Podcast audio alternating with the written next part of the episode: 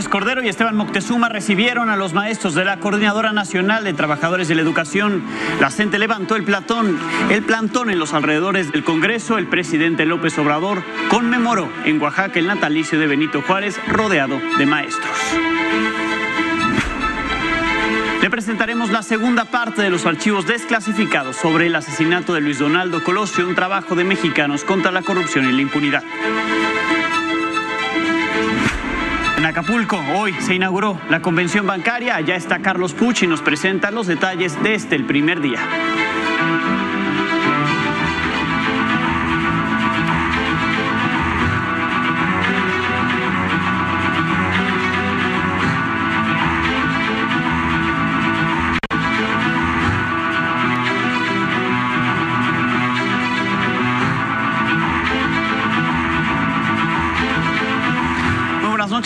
Soy Alejandro Domínguez. Los saludo a nombre de Carlos Puch, titular de este espacio.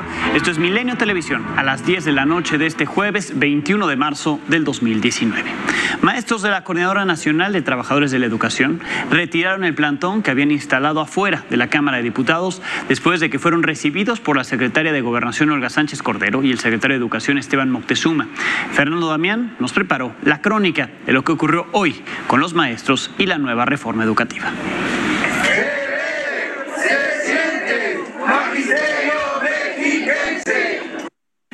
Solo 24 horas de movilizaciones, bloqueos al Congreso y amenazas le bastaron a la Coordinadora Nacional de Trabajadores de la Educación para ser recibidos por los secretarios de Gobernación Olga Sánchez Cordero y de Educación Esteban Moctezuma y dejar en suspenso indefinido la reforma educativa. Y decirles también a los que están tomando las instalaciones en el Congreso dos cosas. Primero, que estamos abiertos al diálogo, que tiene instrucciones para dialogar con ellos la secretaria de Gobernación y el secretario de Educación Pública. Desde ahora, que integren sus comisiones y a dialogar todo lo que se requiera. Y lo segundo, decirles también, darles la garantía de que no va a haber represión. Casi en paralelo, el presidente de la Cámara de Diputados, Porfirio Muñoz Ledo, suspendió por segundo día consecutivo la sesión ordinaria en San Lázaro, mientras la sede alterna preparada en el centro Banamex se quedó a la espera de los legisladores. En un encuentro de casi cuatro horas a puerta cerrada en la Secretaría de Educación, Olga Sánchez Cordero y Esteban Moctezuma, acompañados por los diputados morenistas Mario Delgado y Adela Piña, escucharon las demandas de los líderes de la disidencia magisterial, quienes rechazaron cualquier forma de evaluación y exigieron respeto a lo que llaman sus derechos laborales. No habrá una evaluación punitiva nunca más explícitamente quedará proscrita la posibilidad de que una evaluación vaya ligada a la permanencia en el empleo. Este es el inicio de muchos otros diálogos que en el transcurso de toda esta reforma vamos a seguir teniendo con eh, no solamente la CENTE, con todos los eh, maestros de, de México. Los dirigentes de la sección 22 del Magisterio evitaron la foto con funcionarios y legisladores y se trasladaron a su campamento en San Lázaro para informar a sus bases, levantar el plantón y lanzar nuevas advertencias. Se dé a conocer el dictamen y no se considere, nosotros haremos nuestra revisión de manera inmediata, llamaremos asamblea en nuestros espacios y estaremos definiendo. Estamos en alerta máxima, como lo hemos dicho, y en cualquier momento estaremos pues, accionando porque no encontramos otra forma que entiendan que el Magisterio Nacional no está en una necesidad, sino en una necesidad. Con imágenes de Alejandro Antiveros y Edgar Santos e información de Elia Castillo, Alma Paola Wong y Omar Brito, para Milenio Noticias, Fernando Damián. A partir del lunes vamos a reanudar las labores normales en la Cámara de Diputados. y ya les avisaremos cuando, eh, cuando dictaminemos. El presidente Andrés Manuel López Obrador encabezó en Oaxaca una ceremonia por el aniversario del natalicio de Benito Juárez. Mi compañera Janet López Ponce nos preparó la crónica.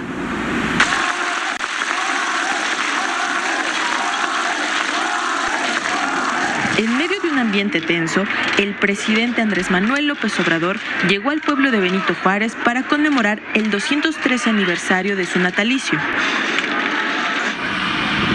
La gente amenazó con manifestarse, pero al final el gobierno federal y estatal cabildearon lo suficiente y lograron que las autoridades tradicionales de la Sierra de Juárez lograran que los disidentes firmaran un compromiso para no sabotear el evento.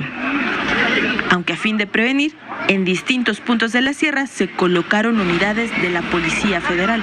Y en efecto, la gente no desistió y como era de esperarse, se hicieron presentes con mantas que mantuvieron ocultas hasta que se anunció la llegada del presidente. En distintos mensajes existía la derogación de la mal llamada y nefasta reforma educativa, así como las concesiones mineras entregadas en la sierra. Aunque en un momento se preveía un conflicto cuando algunos asistentes intentaron quitar las lonas, no pasó a mayores. Pero el presidente no solo se enfrentó a eso, los asistentes al evento estaban inconformes. Gobernador constitucional del estado.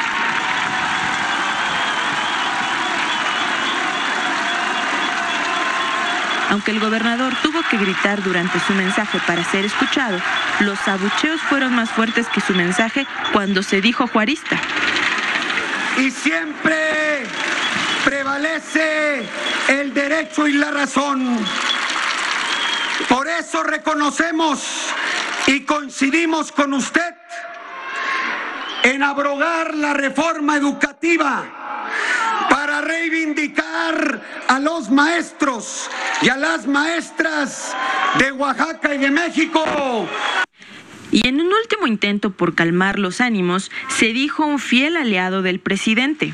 Aquellos que no quieran oír, hay que hablarles recio y muy seguido. Por eso hoy quiero reiterar que coincidimos con usted mientras que López Obrador acalló los inconformes en cuanto tomó el micrófono e insistió en que el legado de Juárez volvió al gobierno ahora que inició la cuarta transformación. Hoy por la mañana hablaba de que Juárez todavía gobierna por su ejemplo. Es un referente, es un ideal, es lo que debe inspirar siempre a un buen gobierno. Y pidió a Gelatao no alejarse de estas costumbres y no permitir la politiquería. No llega a ser presidente municipal el que hace campaña, el que abraza cuando necesita el apoyo del pueblo y sonríe. Con información de Janet López Ponce, Milenio Noticias. Hoy el Senado devolvió al presidente Andrés Manuel López Obrador las ternas propuestas para ocupar vacantes de comisionado de la Comisión Reguladora de Energía. La historia es de mi compañera Silvia Arellano. El bloque opositor en el Senado le ganó un segundo round al gobierno y al partido del presidente Andrés Manuel López Obrador, quien tendrá ahora que enviar nuevas ternas para cubrir las vacantes en la Comisión Reguladora de Energía. PAN, PRI, Movimiento Ciudadano y PRD reprobaron hace un mes a los candidatos del Ejecutivo al considerar que no acreditaron los conocimientos técnicos para ejercer los cargos como el caso de Jorge Amaya, quien dijo que un certificado de energía limpia, CEL, por sus siglas, era su teléfono celular. Y por último, ¿qué es un CEL y cómo se obtiene? C E-L. C de casa, E. Enrique L. Ahí sí, le voy a ser honesto porque estamos aquí en términos de honestidad, estamos hablando. ¿Qué es una CEL? Esto es un CEL. Es un certificado de energía limpia. Ah, ok.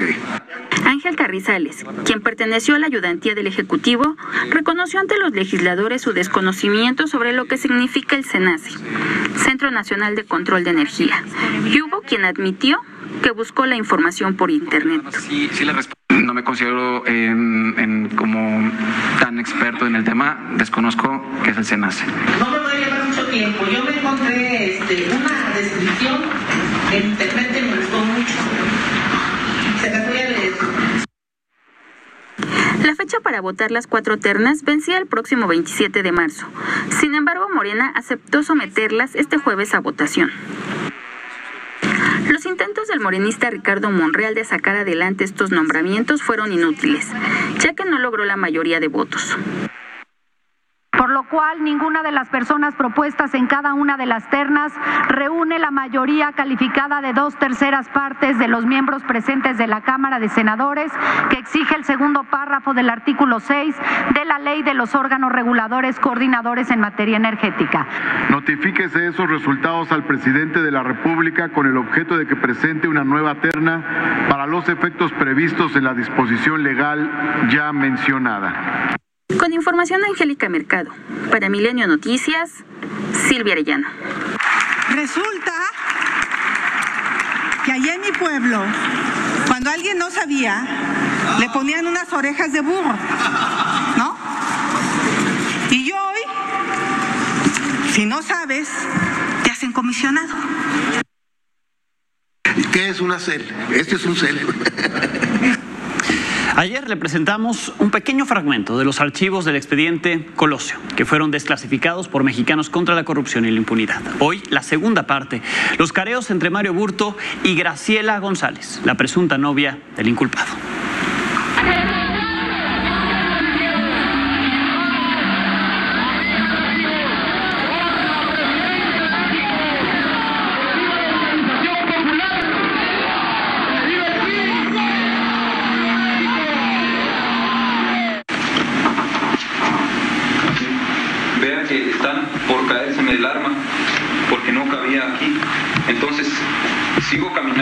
Y es cuando saco el arma y que está así de esta forma, así.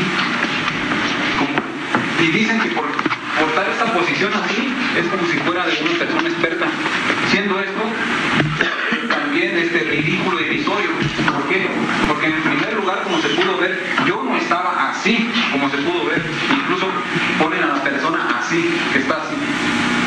Y jamás de los jamases hubo esa, esa imagen se ve de que yo haya hecho esto con las dos manos. O sea, de que no había ninguna intención absoluta en querer hacer daño a una persona respetable, una persona, eh, ¿cómo les podría decir? Que ni siquiera conocía. No soy una persona que esté más de sus facultades mentales. No pertenezco a grupos armados, ni he practicado con armas, ni estoy relacionado con la política.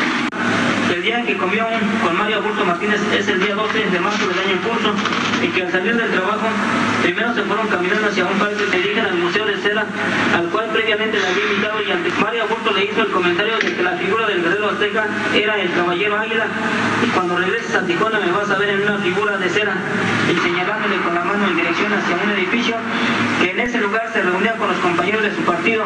Conversación que tuvieron en el restaurante fue sobre el tema relacionado con el conocimiento de las armas comentario que surgió a iniciativa del propio Mario y que practicaba en un campo de tiro que hay en Estados Unidos, que le iba a enseñar a disparar. Le preguntaron a su novio Mario Augusto Martínez que sí, él sabía utilizar armas de fuego. Contestaron la de la voz que no. Así mismo le dijo que si quería le, podía enseñar, ya que él tenía amplio conocimiento en el manejo de armas de fuego, a lo que la, de la voz aceptó, quedando de acuerdo en que sería el 24 de marzo del presente año cuando la enseñaría a disparar con armas de fuego. El viernes 11 de marzo tendría una reunión con las personas de su partido, invitándola a asistir. Con el, recuerda que dijo textualmente que el partido cardenista a quien más odiaba era Colosio y que por ningún motivo Colosio debería llegar a ser presidente. El 23 de marzo del año en curso llegó como siempre a las 6 horas a su trabajo. Poco rato llegó Mario Augusto Martínez y se ubicó en el área de trabajo. Y recuerda que a las 10 horas con 30 minutos se encontraba almorzando en el comedor y notar que Mario Aburto ya había terminado de comer y salía del comedor notándolo sumamente nervioso. Le preguntaron que qué le pasaba, contestando Mario, no tengo nada, dándose cuenta que en forma apresurada Mario Salía de la empresa no checó su tarjeta de salida, viendo que se dirigían caminando hacia un vehículo de color azul. Cuando le estaba viendo la televisión, aparecían escenas donde Mario Aburto lo llevaban varias personas.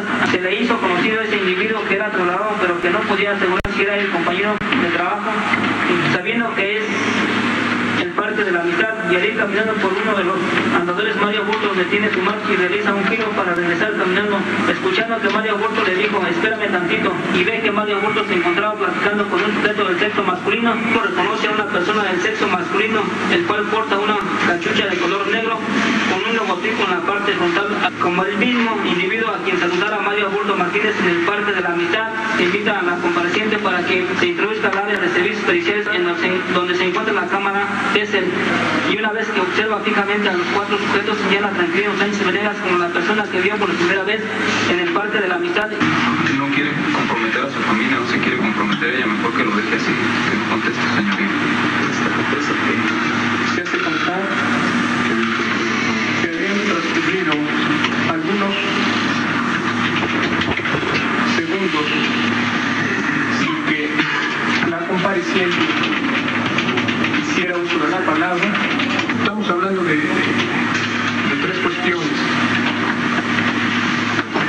Que le dijo que pertenecía a un partido, que le platicó de armas. No, él no me lo dijo. El señor Mario Augusto Martínez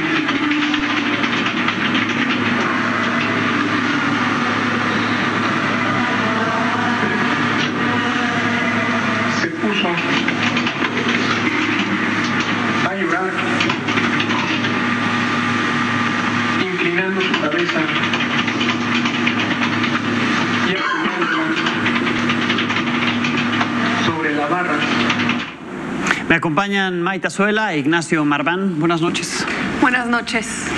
Todavía interrogantes después de 25 años. Pasado mañana se cumplen 25 años del asesinato. Todavía hay interrogantes, Maite. Eso es lo que es de llamar la atención, ¿no? Y que a 20 25 años después sea posible ver en televisión abierta videos que debimos de haber visto, pues, si no ese mismo año, un par de años después, pero que pues no sé ustedes, pero a mí me, me, siguen dejando muchas preguntas y la sensación de que la pregunta principal no se responde y es cómo se investigó y hasta dónde llegaron las investigaciones del autor intelectual o de los autores intelectuales, ¿no? Porque pues que si es un autor, si, si, si Aburto estuvo presente, si fueron un balazo, fueron dos balazos, si había un, una segunda persona que hubiese disparado, yo creo que eso no resuelve lo importante que finalmente es lo que todos seguimos esperando que se resuelva. No, yo a ver, yo la no la tesis, sí la tesis, porque no es hipótesis, del asesino solitario creo que queda absolutamente demostrada.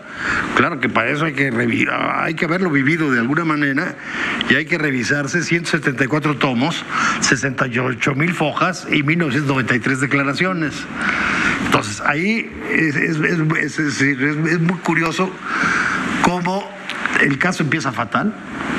Este, por precipitación, por caótica, etcétera, etcétera. Luego viene Miguel Montes como el primer sí. fiscal, inventa la acción concertada. Entonces yo me acuerdo de los videos esos de que un diamante que caminan aquí, que camina allá, puro cuento.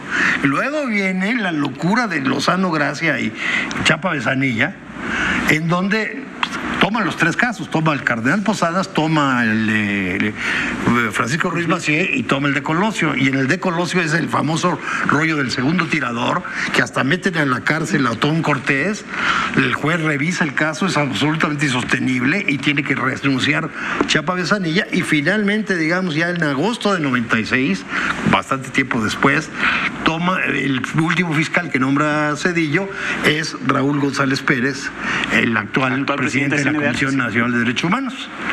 Y la verdad se va, trabaja 27 líneas de investigación. Va descartando todas una, una, una por una, luego profundiza en dos que, que tienen mucho que ver con estas sospechas, este, etcétera, etcétera. Es una narcotráfico, porque sí queda ahí la posibilidad de que algo, algún sí. incidente, digamos, no estamos en los momentos actuales, pero de que algo que Ya en Tijuana alguna sí amenaza, había un no, alguna, no, había ya problemas de narcotráfico, de hecho matan al cardenal Posadas el, narcotráfico, este, y se descarta esa, se investiga a fondo, y la otra que era así muy sensacionalista para toda la especulación, que era la del entorno político. Entonces, el entorno político no mata más que en los regímenes fascistas, ¿eh? Entonces empiezan a revisar, Salinas mismo va a declarar, va a declarar todos los que estuvieron cerca del, del entorno político, Manlio, etcétera, etcétera, y finalmente se llega muy sólidamente a la tesis del asesino solitario, porque no hay, digamos, este ma- ma- mayores No elementos. hubo ninguna otra de las versiones que se pudiera sostener como esta. O sea, si tú revisas e- esto con calma, este, hay una publicación como de cinco tomos, una cosa así, pues se vas viendo cómo van descartando cada una. Y luego me, me contrasta mucho, ahora que lo revisé rápido, este, el contraste con Ayotzinapa. O sea, aquí te queda claro que el caos y la improvisación y todo, digamos, de la parte inicial de la investigación y el andar inventando hipótesis es mucho torpeza de la autoridad. Y si tú lo comparas con lo que vimos después de Ayotzinapa y después demostró la Comisión Interamericana de Derechos Humanos, hay la voluntad deliberada de la autoridad de ocultar hechos y de, y de moverlos de otra manera. Aquí, digamos, eh, insisto, Todo se abrió, todo se analizó, no, todo así no, lo no, consideré. sobre todo hubo, Así hubo lo mucha considera Nacho, ¿no? Pero, por ejemplo, los primeros Alfonso días son Durazo- caóticos. Ok. Los primeros días son caóticos, pero hay mucho de improvisación. los, primer- los primeros días de Ayotzinapa te queda claro que hay la voluntad explícita de ocultar y de ca- cambiar el escenario de los Pero hechos. regresando al tema Burto, Luis Donaldo, que, que entiendo que tú digas, bueno, está toda esta investigación, pero yo creo que también habría que revisar el propio Alfonso Durazo, ¿no? Contextualizando hoy, quien fue cercano colaborador de Luis Donaldo Colosio, dice, y acota, ¿no? Yo en lo personal no creo en la, en la hipótesis de que haya sido un En asesino lo personal, y eso tiene de mucho subjetivo, dijo. Y era en la- También decir, dijo que tenía ciertas hipótesis y le faltaban elementos, pero la- que no lo de las creían. gentes Nacho. cercanas, de las gentes cercanas a Colosio. Y que conocía su contexto cercano gentes, De político. las gentes cercanas a Colosio por cuestión emocional son muy pocos, Les cuesta mucho trabajo. Les cuesta mucho trabajo aceptar algo así. Es una locura, pero era un loco. Y creo que después los exámenes este, psiquiátricos y demás y todo el comportamiento de aborto, porque además vamos a hacer análisis político del caso. O sea, ¿quién se benefició de eso? No vas a decir que Cedillo lo mató, ¿verdad? No. No, bueno, No, pero ¿quién se benefició de eso? O sea, la, la- la estupidez más grande que se ha dicho siempre es que Salinas, el primer perjudicado de la muerte de Colosio es Carlos Salinas. Claro, es difícil dar una lectura política del beneficio, pero quizás se sentía una amenaza difícil de interpretar y por eso difícil de interpretar el beneficio. Pero todo el mundo dice, bueno, con este discurso que dio en donde se deslinda de Salinas, se pone él mismo en un riesgo determinado. Entiendo que es difícil porque hay pocos elementos, pero quienes investigaban estaban al servicio de quienes pudieron operarlo, Nacho. en este país es muy complicado. Lo, de, lo, de- lo del discurso es un discurso completamente inocuo, copiado de Martín Luther King, que no tiene la mayor trascendencia. Bueno, es una Bueno, de las interpretaciones. Luego, la otra parte, digamos, este, que si los problemas con Camacho o no con Camacho se arreglan una semana antes, e incluso el día anterior, este. Camacho renuncia a la candidatura y Colosio le da un gran apoyo y dice que van a trabajar juntos, una declaración pura. O sea, la verdad, esos son puros cuentos. Y eso ayudó a que se disipara porque, Colosio- porque en ese se de- momento Camacho se hubiera podido ser el se primer des- Ahí se sospechoso. destensó la cosa. Ahí Pero que se la hablando cosa. 25 años después. Se sigue Y hablando, se por cierto, Mario. Burto está en la cárcel. Sigue en la cárcel. Mario Burto Sí, le quedan claro. todavía 20 años de 20 los, años. de los Sí. 45 Ve- que ve- le ve- dieron. 20 años. Yo sinceramente Como creo que- asesino creo que solitario, desde el 2000 básicamente, o no, no- que se cierra la investigación, sinceramente no es tema, ¿eh? ¿Por qué no mejor le entramos a la del cardenal Posada, que esa sí quedó rara, digamos que, que si lo A la de Ruiz Massieu, No, por la, ejemplo. La del cardenal si Posada, que lo- hacíamos el chiste de por qué el cardenal Posada no pudo entrar al, al cielo. Porque lo confundían con el Chapo Guzmán. bueno, yo creo que esta o la de Ruiz Macié. La de Colosio o la de va a Ruiz seguir Macié. dando. No, la de, la de Ruiz Macié, esa sí hay materia, esa sí, digamos, Muñoz Rocha desapareció, Justo Ceja desapareció, se los tragó la tierra. Este, y ahí sí, digamos, este, ahí sí hay materia para que Yo no, que creo no que se esta va a seguir dando materia y ojalá vayamos teniendo información que nos dé más elementos, ¿no? Pues Porque veamos. sigue siendo vaga. Revísate esos 174 tomos más o menos. Gracias, El- Me que lo quieres revisó- haciendo tarea. El que lo Maite. revisó creo que Gracias, fue Héctor. Aguilar y sacó un libro muy apegado, digamos, al expediente. Gracias a los dos. Gracias. Pausa al regresar, Carlos Puch y todos los detalles del primer día de la convención de la Asociación de Bancos de México allá en Acapulco.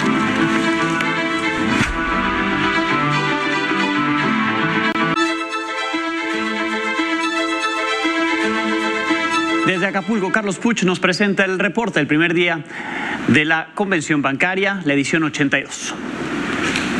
Buenas noches Alejandro, aquí desde Acapulco en la Convención Bancaria 82. Hoy los banqueros hablaron de cómo ven el futuro, qué pretenden, de nuevos proyectos importantes. Te vamos a presentar un resumen de lo que sucedió hoy. Los objetivos están alineados. El Senado ha hecho esa propuesta pensando en el beneficio de los ciudadanos, pero resulta que los ciudadanos son nuestros clientes, entonces nosotros también buscamos el beneficio de nuestros clientes y por esa razón es que están alineados los intereses. Les doy nada más dos primicias. Primera primicia, ya en México, ah, en, la- en el caso de, de- de la aduana que está en Mesa, en Arizona, no en Phoenix, sino en Mesa, en Arizona, Estados Unidos y la aduana, los, los funcionarios de Estados Unidos, los aduaneros de Estados Unidos y nuestros aduaneros hacen despacho conjuntos. Esto quiere decir que las importaciones y las exportaciones todas se hacen en mesa y eso por supuesto no solamente agiliza mucho los trámites, sino también casi casi manda a cero la corrupción. En Manzanillo ya la aduana está abierta 24 horas. Eh, el, el gobernador, cuando le dijimos que iba a estar abierta, y obviamente la gente de, de Manzanillo, que es uno de nuestros grandes puertos, quizá el puerto más importante, eh, estaban muy contentos. No solamente vamos a con eso lograr a despachar al doble, digamos, de todas los- los- las mercancías que llegaban por barco a Manzanillo, sino probablemente un poco más, porque a lo mejor los barcos que iban a otros puertos van, a, van ahora a dirigirse a Manzanillo. ¿no? En un entorno global marcado por cambios profundos y perspectivas inciertas, para los bancos centrales es imprescindible perseverar en mantener una inflación baja y estable, como base para el éxito de cualquier estrategia económica. En nuestro país, los logros en esta materia van de la mano con el Estatuto de Autonomía Constitucional con el que cuenta el Banco de México. Esta condición, que tanto tiempo y esfuerzo ha costado consolidar, es un requisito fundamental para el crecimiento y debe considerarse un preciado bien público. Y una entrevista con el presidente, el director general de BBVA Bancomer y lo que ve para el futuro del desarrollo económico del país, no solo de su banco. Quiero hacer una primera pregunta que es la que hago siempre desde que vengo a la convención y que si crees que algo va a cambiar por lo que está pasando en términos de tecnología y acuerdos, que es seguimos siendo un país poco bancarizado. Y, cada vez que vengo aquí, la gente de los bancos, etcétera, me dice, ese es el esfuerzo, tenemos que ir más allá. ¿Crees que ahora con esto, cosas que están pasando, vamos a poder bancarizar a más gente en el país? ¿En A ver, yo diría primero, sin duda sí. y, y sin duda sí porque la tecnología ahí está y esto que estamos viendo de lo que estamos lanzando va a ser muy disruptivo. Pero luego también hay que voltear hacia atrás y decir que el país ha avanzado mucho en bancarización, en inclusión financiera en los últimos 12, 14 años. Y hay que decir que la banca es una historia de éxito, una industria de éxito en este país, porque luego se nos olvida que del año 82 al año 2000 la banca no invertía en infraestructura.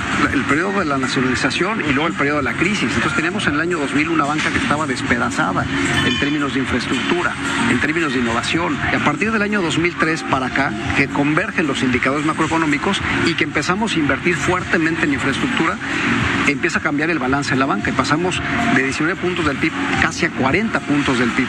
Estamos en los niveles históricamente más altos en términos de crédito respecto del PIB. Pero sobre todo tenemos una de las industrias mejor invertidas en este corto periodo de tiempo. Dicho eso, hay muchísimo por hacer todavía. Déjame preguntarte, ese 40%, ¿qué tan sano es, por ejemplo, con ustedes, con BBVA? Es muy sano. Ah, Otra cosa que es importante es decir, Digo, porque a lo mejor puedes tener 45 y, Eh, eh, híjole, completamente de acuerdo. es crédito que, A ver, que ya no sé qué hacer con él. Bancomer en toda su historia ha tenido estos indicadores de morosidad con estas reglas contables muy estrictas. Y habla de dos cosas.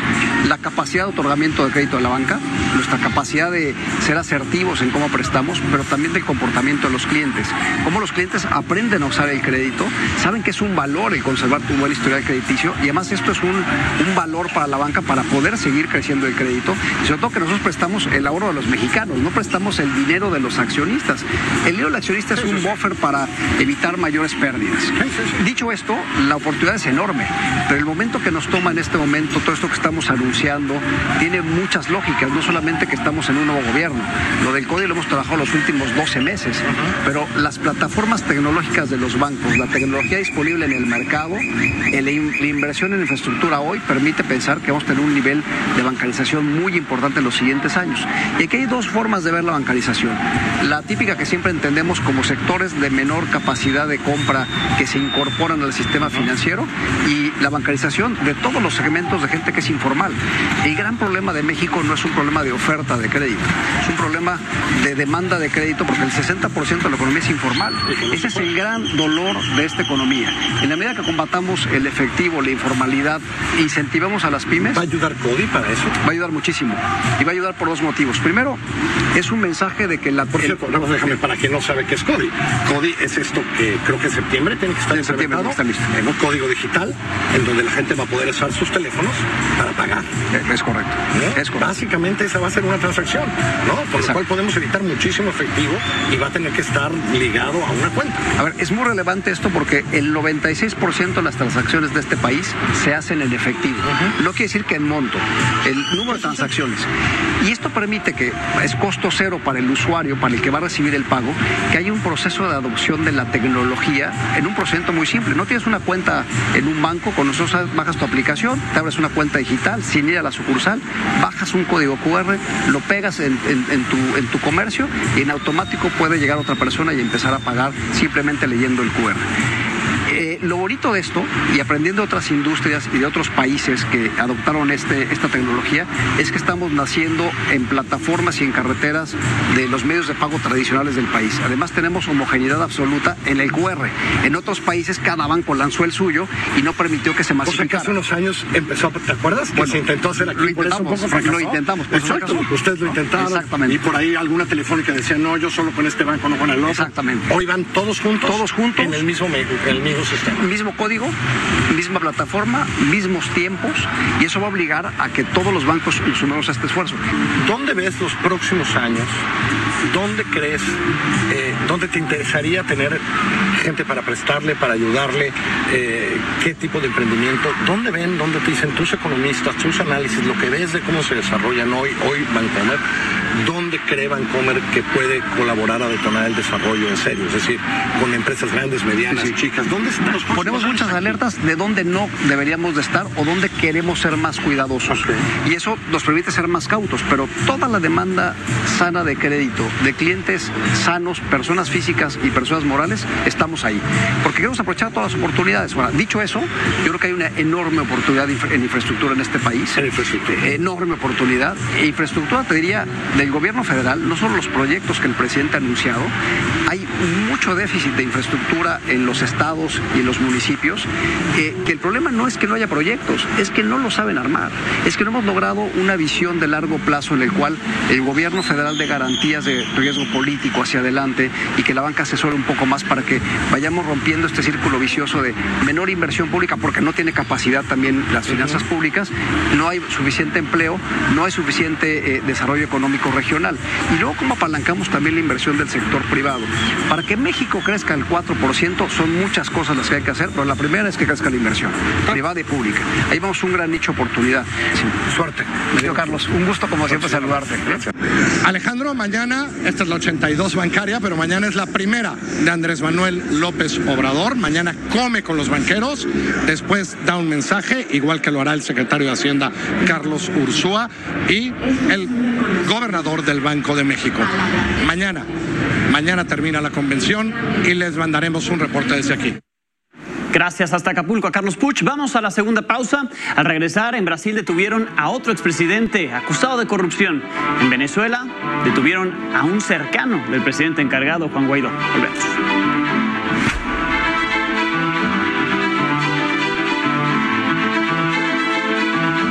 Tijuana, la Procuraduría General de Justicia de Baja California informó que ya fueron liberados los dos hijos del ex operador financiero del cártel de los Arellano Félix, Jesús Labra Avilés, alias Don Chuy, quien está preso en Estados Unidos. Ayer se difundió un video en redes sociales del momento en el que un grupo de hombres armados subió a los hijos de Labra Avilés a una camioneta a plena luz del día. El gobernador de Baja California, Francisco Kiko Vega, confirmó que las dos personas ya están con su familia y que están a la espera de que acudan a presentar su declaración.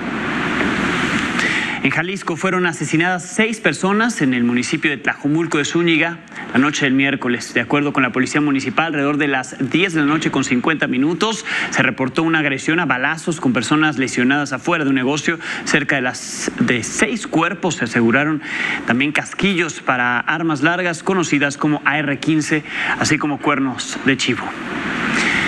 En Ciudad Victoria, en Tamaulipas, fue ejecutada la fiscal antisecuestro Lucía Buitrón cuando salía de su domicilio junto a sus dos hijos, a quienes llevaría a la escuela. De acuerdo con los reportes, sujetos armados le dispararon y huyeron.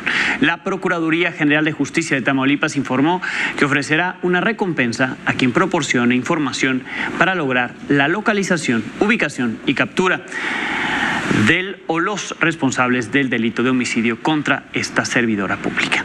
La Comisión Nacional de Derechos Humanos afirmó que las desapariciones de personas en el país no se han detenido y el número de víctimas va en aumento, mientras muchos de los avances que hay en la búsqueda y localización de las más de 40 mil personas en esta situación es producto del trabajo de las familias y no de las autoridades. El primer visitador general, Ismael Eslava, dijo que 18 entidades federativas no han establecido su respectiva comisión local de búsqueda y siete no han constituido o puesto en operación su comisión local de atención a víctimas. En Guerrero, representantes de policías ciudadanas y comunitarias rechazaron las acciones de la Guardia Nacional. Mi compañera Verónica Díaz tiene toda la información en este reporte. Alejandro? Muy buenas noches. En efecto, a mediodía de hoy se reunieron representantes de diferentes policías ciudadanas y comunitarias de Guerrero para anunciar que ante la creación y despliegue de la Guardia Nacional, sus casi 12 mil elementos armados no se replegarán ni se desarmarán, que en todo caso buscarán trabajar de manera coordinada con este nuevo grupo de élite con el que el gobierno federal pretende resolver el problema de seguridad en nuestro país. También señalaron que están buscando los mecanismos legales para ser reconocidos tanto en sus acciones como en su estructura organizativa. Alejandro. Envero, muchísimas gracias por el reporte. Seguimos atentos a lo que ocurre allá en Guerrero. Muchas gracias. Buenas noches. Buenas noches. En Brasil, el expresidente Michel Temer fue detenido hoy en el marco de la operación Lavallato, la cual reveló un esquema de pagos de sobornos a políticos para obtener contratos en Petrobras. Pese a que fue detenido por este caso, la fiscalía lo acusó de ser el líder de una organización criminal que desvió en los últimos 40 años unos 473 millones de dólares de recursos públicos, además de, este expresidente Michel Temer. El expresidente Luis Ignacio Lula da Silva también está en prisión acusado de corrupción. Así van dos expresidentes brasileños detenidos. En Venezuela, Roberto Marrero, jefe de despacho, el líder del presidente encargado Juan Guaidó, fue arrestado por el Servicio de Inteligencia en su casa, en Caracas, acusado de integrar una célula terrorista que planeaba atentados. El presidente Nicolás Maduro dijo que su gobierno está en proceso de desmembrar, desmantelar y entregar a la justicia todo el grupo terrorista que contrató mercenarios de Colombia y Centroamérica y está manejando mucho dinero fruto del financiamiento gringo, así lo dijo. Guaidó informó que no se dejará amedrentar, por lo que catalogó un secuestro y una muestra de debilidad de Maduro al no poder detenerlo a él. Nicolás Maduro o no se atreve o no manda. O no se atreve. encarcelarme o simplemente no manda. Le rompieron la cadena de mando, pasaron por encima de él y secuestraron injustamente a Roberto Marrero. Están torturando hoy a Roberto Marrero. O el secuestro es para intimidarnos. Aquí estamos, Nicolás, en plena luz del día, entregando insumos, ayudando a nuestra gente, insistiendo en que ingrese la ayuda humanitaria, trabajando por la Operación Libertad, porque la Operación Libertad y el cese definitivo de la usurpación va a ser la libertad de Roberto, va a ser la libertad de Leopoldo, de Juan, justicia para Fernando. Con esto nos despedimos mañana a las 8 en punto y a las 10 de la noche. Aquí lo veo. Que pase un excelente jueves y mañana viernes.